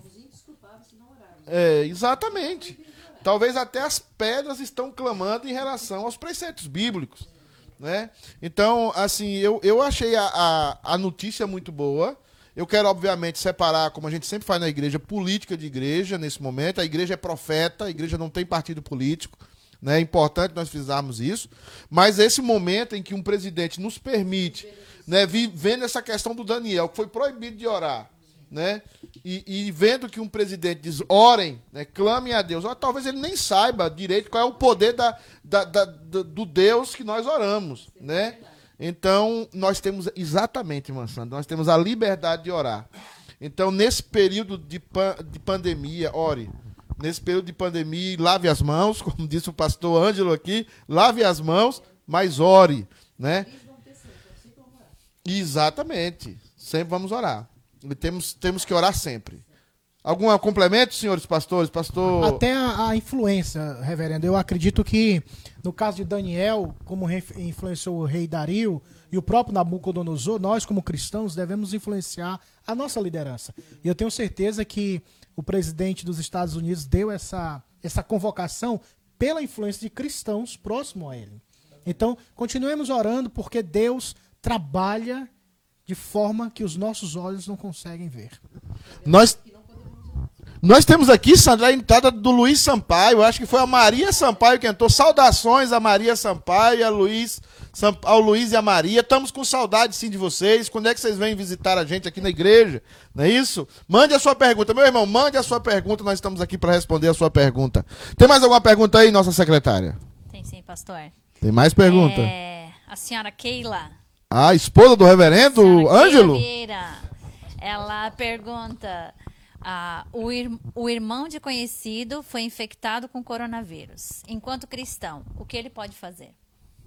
Ou o que nós podemos fazer, né? Ela está perguntando, deixa eu entender aí. Que ela tá, um irmão de conhecido, como é essa pergunta aí? Foi infectado com coronavírus. Um, seria um irmão conhecido? Um irmão conhecido. Enquanto cristão, o que é. o- Ou, ou um, um conhecido do irmão? O que é- Certo. E aí. Ela não quer revelar quem é. Sim. E aí essa pessoa foi infectada por coronavírus e qual é a postura que devemos ter? Porque já que não podemos ter o contato, o pessoal você abandona a pessoa, afasta dela. Mas o que é que vocês acham aí? O que é que a gente deve fazer? Eu acho que o amor ele está acima de tudo. Se essa pessoa tem necessidade de car- carência, de ter alguém por perto dela, eu acho que ela não pode ser abandonada. Amém. né? E o fato de desse vírus, a gente sabe que muitos vão pegar e não vai ter problema nenhum com a pessoa, né? Mas eu acredito que o amor está acima de tudo. Se você era a história do leproso, né? Caído no chão, e aí quem socorre? É um leproso, se ninguém socorrer, se ninguém pegar e levar para o hospital, como é que faz? Eu acho que é o seguinte: Né? a gente é, tem que dispor o nosso coração. É, você não vai correr atrás da doença, observando, observando o, a- o que as autoridades dizem, buscar um acompanhamento médico, buscar orientação médica e ver o que dentro do- do- das orientações médicas nós podemos fazer. E, e eu vi um vídeo hoje de um médico, diz que uma das coisas que mais preocupa ele é pessoas ficarem isoladas. Né? A, a solidão é, é- é muito pior a longo prazo, vamos dizer assim, do que o coronavírus. Então é, a gente precisa é, é, buscar as autoridades, conhecer o que as autoridades dizem sobre isso, é, não quebrarmos tabus que essas enfermidades trazem e termos os cuidados que as autoridades dizem e, obviamente, abraçar. Porque no irmãos. caso da AIDS, muitas pessoas ficaram abandonadas porque as pessoas tinham medo de chegar perto, de serem Exatamente. contaminadas, né? Exatamente. Então acho que a pergunta é o seguinte: se Jesus estivesse aqui, o que, que ele faria, né? Como Amém. Né? O que, o que caso Jesus do, faria? do, do, do, do, do bom samaritano, nós temos o caso de, nem era irmão, né, mas nós temos que ajudar sim. Irmãos, nós temos mais uma pergunta aí para finalizar esse momento. Sim, pastor. O Daniel pergunta: que estratégia a igreja está adotando para ajudar as famílias que possam vir a passar alguma necessidade neste momento? Ah, Daniel, é- essa sua pergunta é uma pergunta importantíssima. Eu vou tomar a liberdade dos irmãos aqui do Sofá Unite. Na decisão que o conselho passou para a igreja no comunicado, nós falamos ali que nós vamos estar dando assistência às famílias. Nós temos uma política, o conselho tem uma política e entende que os dízimos da igreja não é somente para pagar os salários dos pastores, é para pagar os salários dos pastores, é manter a igreja funcionando, é manter, sustentar a obra missionária, mas é também é, algo que nós precisamos entender. O dízimo da, da igreja é para ajudar também os irmãos da igreja. Então, nós vamos disponibilizar os recursos da igreja para ajudar aquelas famílias que estão sem trabalho, para ajudar aquelas famílias que podem ficar sem trabalho, para ajudar aquelas famílias que forem infectadas com coronavírus. Os recursos da igreja, eu estou falando aqui como presidente do conselho da igreja, como alguém que está à frente da igreja. Nós vamos disponibilizar os nossos recursos para ajudar os nossos irmãos e para ajudar as pessoas, porque isso é o evangelho. Essa crise não pode endurecer o nosso coração e nos afastar é, do Senhor. né? Então, é, fique certo disso. Daniel Castilho mandou essa pergunta abençoada aí, né? Que a igreja vai estar cuidando dos seus, né? E também ajudando aqueles irmãos, aquelas pessoas que se aproximem com toda a inteligência, com toda a prudência, mas nós estamos dispostos a ajudar. Eu vejo aí que tem uma pergunta do pastor Whipson. Pastor Whipson foi quem pregou o evangelho para mim. Saudações, pastor Whipson foi. Eu, eu estava assim, eu era, eu era filho de crente, mas meio desviado, né? E ele pregou ainda, ainda eu, eu um tempo atrás ainda tinha o bilhetinho, os versículos que ele colocou para mim, falando. Reverendo Whipson, é um prazer ter o senhor aqui. É, o pastor da igreja presbiteriana de Araras, lá em São Paulo. Deus abençoe. Ele fez uma pergunta aí, nossa secretária. Então, quem fez a pergunta, na verdade, desmentindo o pastor. Porque que nem diz o Faustão. Quem Foi o Wilson! Eu pensei que era o Quem Wilson. sabe faz ao vivo. Na verdade, foi o Wilson, ele perguntou, ele falou o Oh, seguinte: desculpa, Wilson. Você também é um cara muito legal, Wilson. Muitos irmãos estão postando o Salmo 91:10, que diz: Nenhum mal lhe sucederá, praga nenhuma chegará à sua tenda. Como entender esse salmo na luz do que vivemos hoje? Pois bem, os pastores querem responder essa pergunta aí. O Y não, Wilson.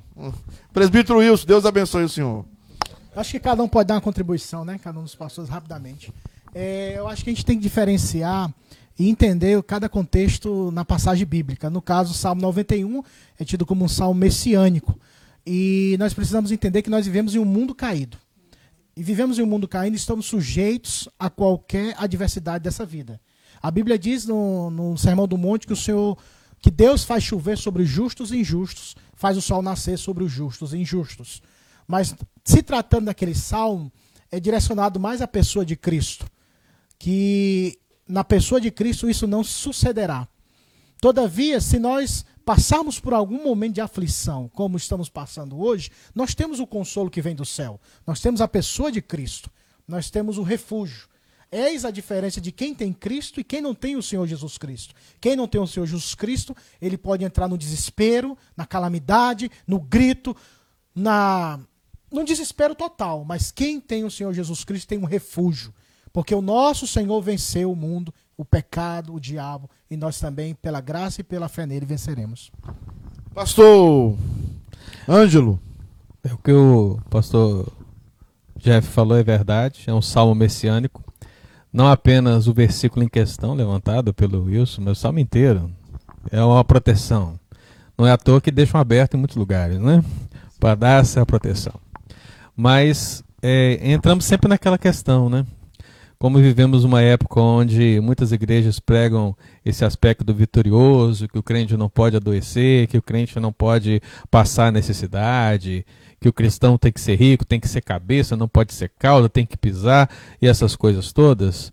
Vários textos bíblicos são usados para dar esse entendimento que, de fato, praga nenhuma pode chegar à nossa tenda. Mas a gente sabe que isso não é verdade.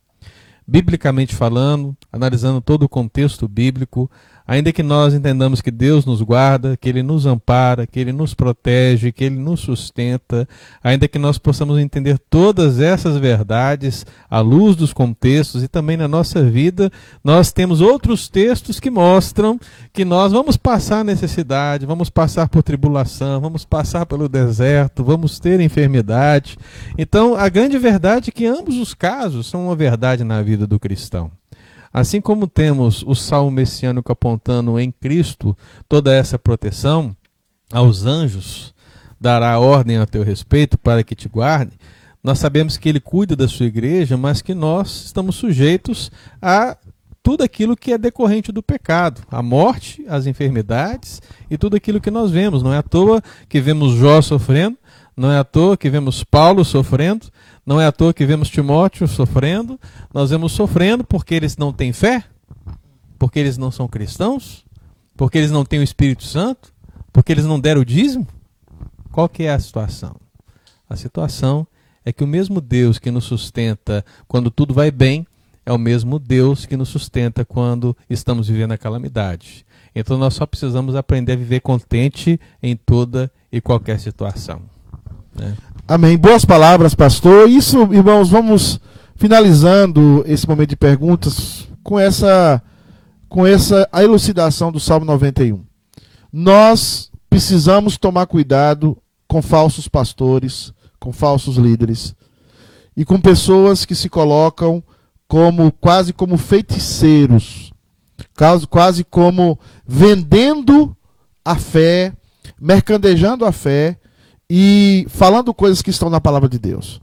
Aquele que habita no esconderijo do Altíssimo, a sombra do Onipotente descansará. Esse salmo, irmão, só pode ser cumprido na pessoa de Jesus. Jesus Cristo é aquele que habita no esconderijo do Altíssimo. Jesus Cristo é aquele que tem condição, porque só ele cumpriu a lei. Só ele cumpriu a lei e só ele pode habitar no esconderijo do Altíssimo. Mas mesmo assim, diz a Bíblia que ele resolveu tomar o meu lugar e o seu lugar. Ele resolveu assumir a minha culpa e a sua culpa. Ele resolveu sofrer por mim e por você. Mas graças ao Senhor, ele não ficou naquela cruz, ele não ficou naquele túmulo, mas ele ressuscitou. E agora você também está no esconderijo do Altíssimo. Mas a sua salvação ainda não terminou. A sua salvação ainda não cumpriu.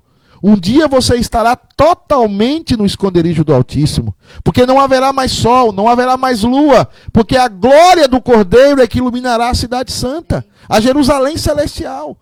Mas enquanto nós estivermos aqui, nesse período do já e o ainda não, nós vamos sofrer, como falou o pastor Ângelo, nós vamos passar por momentos de dores, nós vamos enfrentar o coronavírus, nós vamos ter coronavírus. Agora, Deus, ele é soberano. Vai ter gente que Deus vai curar do coronavírus. E vai ter gente que Deus não vai curar. A medicina vai curar. Vai ter gente que vai morrer do coronavírus. Mas a nossa pátria não é aqui. A nossa pátria é a pátria celestial. Então, meu querido, essa live tem como objetivo que você confie no Senhor, que você seja um bom cidadão, que você siga as orientações das autoridades, desde que ela não nos mande fazer algo contrário à palavra de Deus. E que você seja um homem que ame, um homem que coloque o seu coração para servir, servir a comunidade, servir os irmãos, para que você seja uma bênção. Porque em Cristo Jesus nós somos mais do que vencedores. Queremos passar para a última parte dessa nossa live. Agradecer, nós tivemos aí várias pessoas nos assistindo. Chegamos a alcançar mais de 100 pessoas aí nos assistindo, estando nos acompanhando. Queremos agradecer os irmãos, a paciência. Essa é a primeira live. E esperamos de muitas, né? Que queremos abençoar é, é, através do Ministério de Mídia da Igreja. Queremos agradecer ao Alê, a- ao Alessandro, queremos agradecer a Camila, queremos agradecer ao Marcelo, à Gabi, tem um pessoal aqui. Agradecer a Valquíria, né? Uma das nossas câmeras mens aqui que está nos ajudando. Agradecer esse pessoal maravilhoso aqui que está trabalhando conosco. E queremos orar. Parece que não chegou pedidos, não é isso? Chegou três pedidos? Quais são os três pedidos que chegou aí, nossa secretária? Então, pastor, o Everton, marido da Celinha, pede oração pela tia dele, a Elza. Oração pela AVC Elza. e Oh. Está internada. Eu também vejo aqui que o Rodrigo pede oração por ele, pela, pela família dele. O Rodrigo. O Rodrigo da Mara. Rodrigo da Mara, uma das maiores pecadoras da igreja.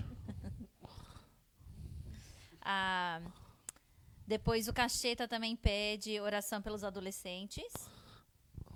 Ok. E a dona Nilma Vieira pede. Não, não, ela não pede. Ela só diz amém, louvado seja Deus. Olha, o, o- a família aí da Silva, da Ana e do esposo da Ana, Aninha aí, pede oração pelo pai dela, a família da Silva Alves, né? Pede É oração pelo pai, né?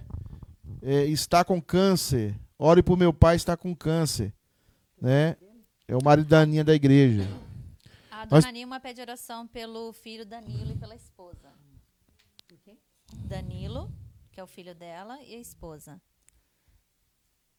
O nome dele aí, do, do, do parente da Aninha e do esposo dela, é Paulo. Orar por ele, porque está com câncer, o Paulo.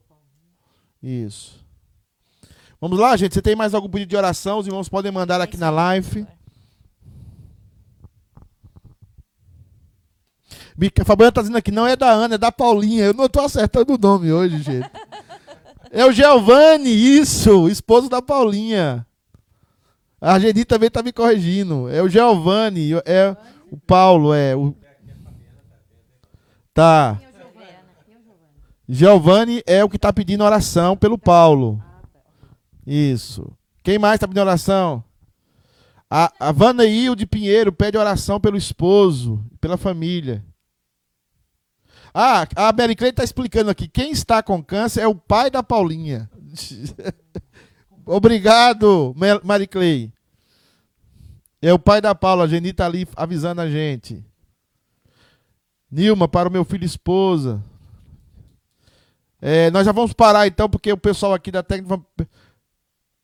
É, Ana Flávia pede oração pelo esposo dela e por ela. Vamos orar, né? Conseguiu anotar tudo aí, irmã Sandra? Eu quero convidar você que está assistindo a live. Nós temos agora 96, 100 pessoas assistindo a live. Eu queria pedir que você orasse, nos unisse em oração, A Sandra, a irmã Sandra, vai nos conduzir em oração nesse momento. E eu quero pedir que você nos conduza, eh, esteja orando junto conosco aí. Momento de crise, momento de oração. Quero agradecer ao pastor Ângelo por estar conosco. Agradecer ao pastor eh, Jefferson por estar conosco. Deus abençoe. E a Sandrinha também por estar conosco. Vamos ter a oração da Sandra e depois a oração final. É, eu gostaria só de acrescentar que esses pedidos vão para a nossa lista na- pra- pra de oração toda Amém. semana e jejum e oração também. Que bênção. E se puderem nos dar um feedback, né? Se alguém foi curado e tal, a gente. Amém. Amém. Deus pode curar. Amém. Amém, com certeza, né? Senhor, nós queremos te louvar e te agradecer, ó Deus, pelo teu grande e infinito amor por nós. Amém, Senhor Deus. Ó Pai querido, o Senhor, um dia na eternidade, ó Pai, o Senhor, com seus olhos de amor, com teu amor eterno, Amém, o Senhor. Senhor decidiu, ó Pai, nos resgatar, nos tirar das trevas, da escuridão, como um tição tirado do fogo, ó Pai. Amém, o Senhor, ó Pai, trocou as nossas vestes.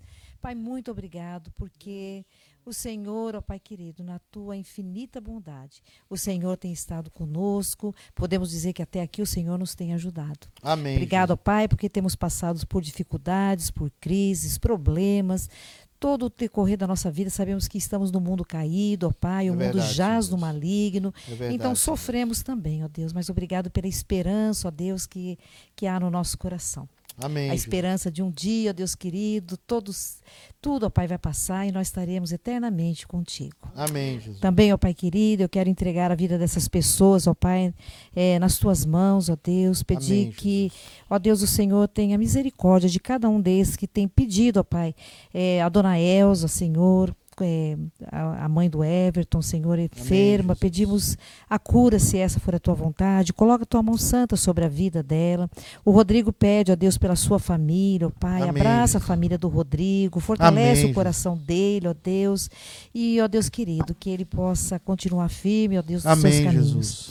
Também o Cacheta pede, ó Pai, pelos adolescentes. Sabemos, ó Pai, que há tantas crises no meio dos adolescentes, ó Deus, do mundo Amém, inteiro. Os Jesus. adolescentes têm passado por tantas pressões e opressões, ó Pai. É verdade, Sustenta, ó Pai, os, o- os teus adolescentes, Amém, sustenta os adolescentes da nossa igreja, dá sabedoria às lideranças, ó Pai, para lidar com cada um deles. Amém, Jesus. Também, ó Pai, te peço pela vida do Paulo, que está com câncer.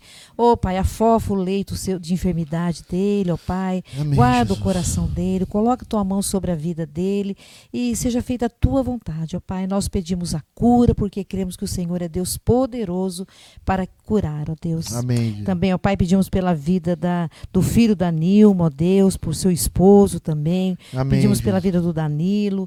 Ô Pai querido, toma essa família também nas tuas Amém, mãos, Senhor abençoando, Deus. guardando suas vidas. Amém. Pai, a Wanda também, nós pedimos pela vida do esposo dela, que Amém. o Senhor sabe os problemas que estão passando, dê a eles esperança, ó Pai, mas acima de tudo, ó Pai, que eles possam passar por tudo segurando nas tuas mãos. Amém, Jesus. Também a Ana Flávia pede oração por ela, por seu esposo, Pai. Amém, Que Jesus. o Senhor possa estar fortalecendo a vida deles também, guardando os seus corações, ó Deus, lançando fora todo o medo, todo o temor, ó Deus, aumentando a fé de cada um deles e abençoando ricamente conforme a tua vontade. Pai, entrego todas essas situações nas tuas mãos, ó Deus, Amém, Jesus. pedindo que o Senhor esteja abençoando cada uma dessas vidas com toda sorte de bênçãos espirituais nas regiões celestiais, ó Pai, que cada um deles possa passar pelos seus problemas, tendo a certeza de que em Cristo Jesus todos somos mais que vencedores, ó Deus. Amém. Muito obrigado pelo teu amor, obrigado pela tua vida, ó Pai, que pulsa em nós. Enche-nos, ó Santo Espírito, cada dia mais da tua presença. Amém. É o que nós te pedimos, ó Pai, e agradecemos por aquilo que o Senhor vai fazer, porque sabemos que o Senhor não para de trabalhar. Amém. O Senhor trabalha até hoje, ó Deus, e sempre a nosso favor. O Senhor é o Deus que trabalha a favor daqueles que esperam em Ti. Te louvamos e agradecemos por isso, em nome de Jesus. Amém. Senhor Deus, muito obrigado, Pai, por esse momento que passamos. Obrigado, Deus amado, pelos irmãos que estiveram conosco, que compartilharam, que nos ajudaram a passar esse momento. Deus amado, cuida daqueles que estão sofrendo. Cuida daqueles que estão necessitando de ajuda. Deus amado, nós pedimos que não percam seus trabalhos. Nós pedimos que não percam, Deus amado, as suas, o seu meio de ganhar o seu pão. Pedimos, Deus amado, que o Senhor encurte, por misericórdia, o tempo dessa pandemia. Que o Senhor encurte os efeitos dessa pandemia. Que o Senhor guarde o nosso coração, que confiemos no Senhor. E aquelas pessoas que já perderam o seu emprego, já diminuíram o seu trabalho, Deus, providencia assistência, providencia, Deus amado, uma intervenção para que essas pessoas tenham o seu sustento. Deus amado, nos ajuda a ajudar as pessoas. Deus amado, nos direciona a ajudar as pessoas. Abençoa, Deus amado, a City K Unites. Abençoe os presbíteros. Abençoe os pastores. Abençoe os diáconos. Abençoe os líderes. Abençoe, Deus amado, a igreja. Que sejamos bênção nesse momento, Deus amado, de angústia. E que espalhemos paz, consolo, tranquilidade, Deus amado, sabendo que tudo, meu Deus, tudo está nas tuas mãos. E o Senhor é bom. O Senhor é o Deus que é bom para o seu povo. O Senhor é bom sempre e nós colocamos a nossa vida e descansamos nas tuas mãos. Que a graça do nosso Senhor e Salvador Jesus Cristo, que o amor imensurável de Deus Pai e que os consolos do Espírito Santo e os dons do Espírito Santo sejam, todos, sejam sobre todos vós e seja todo, todo o povo de Deus espalhado pela face da terra, desde agora e para todos sempre. Amém. Deus abençoe, querido. Tenha uma boa noite. Deus abençoe a sua vida. Obrigado por ficar conosco até agora. Deus abençoe. Tchau.